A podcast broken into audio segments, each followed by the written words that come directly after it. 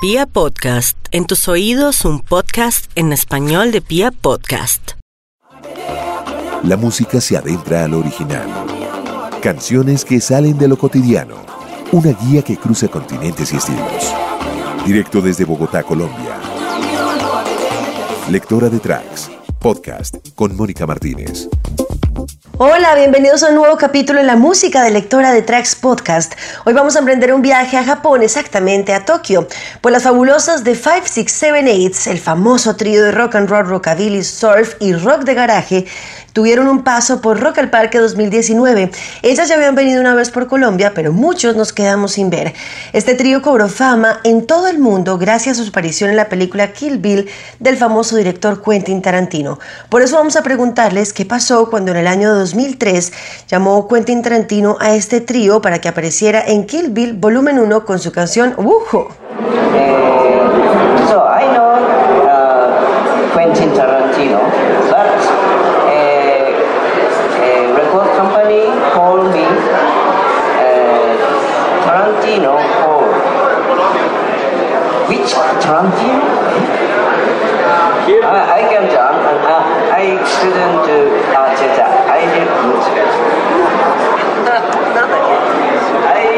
三者比例。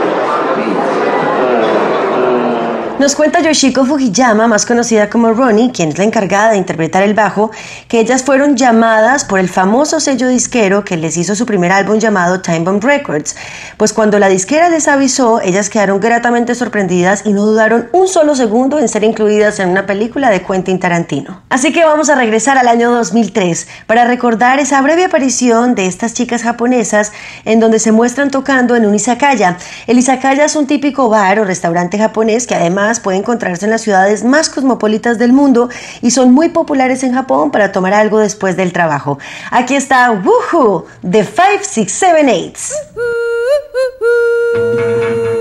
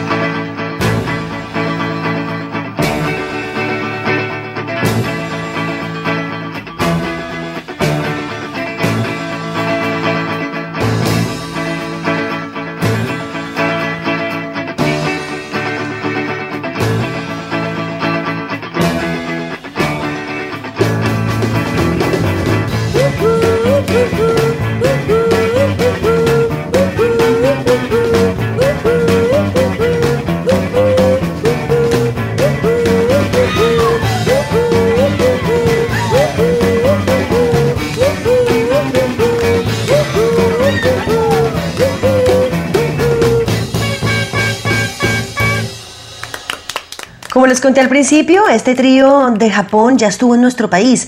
Queremos saber cómo fue la experiencia de esta primera vez en Colombia. We would play in a boring band, with a boring band at the basement club. Yeah, it was crowded and then no air. but today it's yeah outside, very feel good, you know. Yeah, but it was kind of cool house and no air and Ronnie nos cuenta que esa primera vez en Colombia fue muy aburrida y además el sonido estuvo muy difícil. Les tocó tocar en un sótano, hacía calor y que realmente nunca supieron cómo era de maravilloso el público colombiano. En Rock al Parque realmente fue muy distinto, fue al aire libre y pudieron por fin conocer las caras de los seguidores colombianos de esta banda.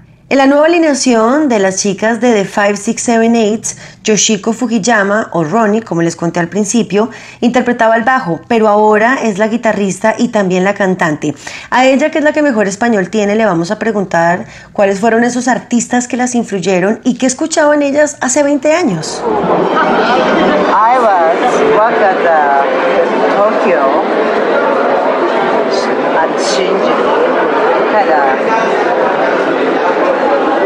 music club on the counter. I saw every. I saw band every night and make juice and I saw yeah, but I work at the club. Lamont, Johnny Sanders, The Who, Rolling Stones. Nos dice que hace 20 años ellas iban por las discotecas y por toda la escena de Japón descubriendo nuevos sonidos, pero también les gustaba viajar mucho para encontrar esas bandas afines a lo que ellas querían hacer con su proyecto. Nos cuenta que escuchaba The Monks, Johnny Sanders, los Rolling Stones y por eso elegimos una canción de The Monks muy exitosa. Esta es una banda alemana que se formó en 1964. Ellos interpretan el garage rock, pues ellos en su álbum debut de estudio de 1966, Black Monk Time, llegaron a los primeros lugares con esta canción llamada I Hate You.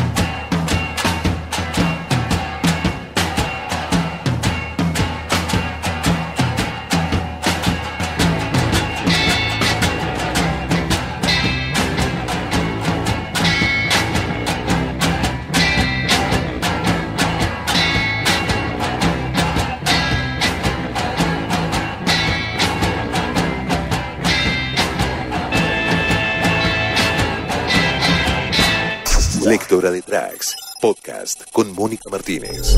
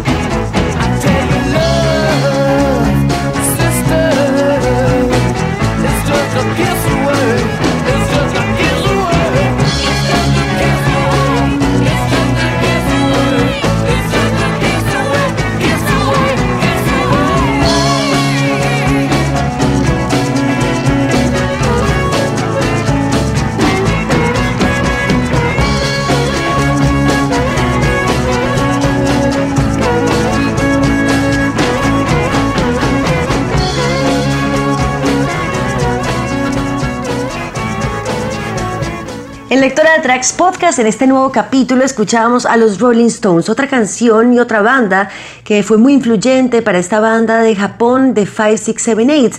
La canción era Kim Shelter, una canción de 1969 incluida en su álbum Let It Bleed. Y para despedirnos de estas chicas, de este trío poderoso de garage rock, queremos preguntarles qué le dirían a el público colombiano en sus 25 años de tener el festival de Latinoamérica más grande y gratuito y también qué fue lo que sintieron en el escenario.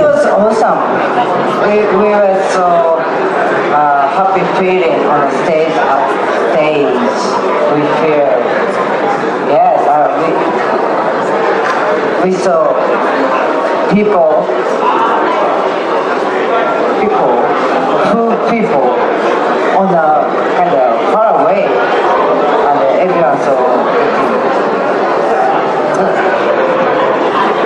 So uh, I was, uh, I think other two guys, we was happy on the stage with the pogo the people. Yeah, I saw everyone It's very happy. Yeah, happy looking and dancing, singing, and then I I changed a song Bombo Datsus. Yeah. Bogo Datsus. How is it? it sounds very similar. Ellas desean que Rock al Parque siga siendo el evento y el festival más grande de Latinoamérica. Ellas sintieron en el escenario mucho feeling con la gente, pues ellas hasta donde podían ver veían gente coreando, gente saltando sus canciones y también estaban muy orgullosas de ser una de las bandas invitadas femeninas. Las chicas de The 5678 también hacen parte desde los años 90 de Three Man Records, la disquera de Jack White. Y pues fue con ellos que en 1997, exactamente el 30 de noviembre, lanzaron este álbum llamado Pin Hill Stomp. Ahí incluyeron una canción llamada The Barracuda, que además también fue incluida como el soundtrack de Fast and Furious Tokyo Drift. Aquí está The Barracuda de The 5678. It's time to run The Barracuda!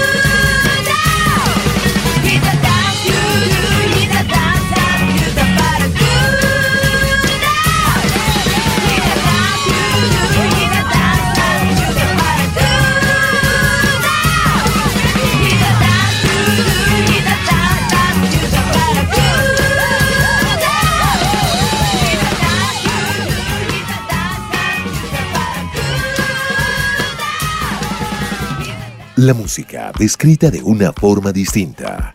Lectora de tracks. Podcast con Mónica Martínez.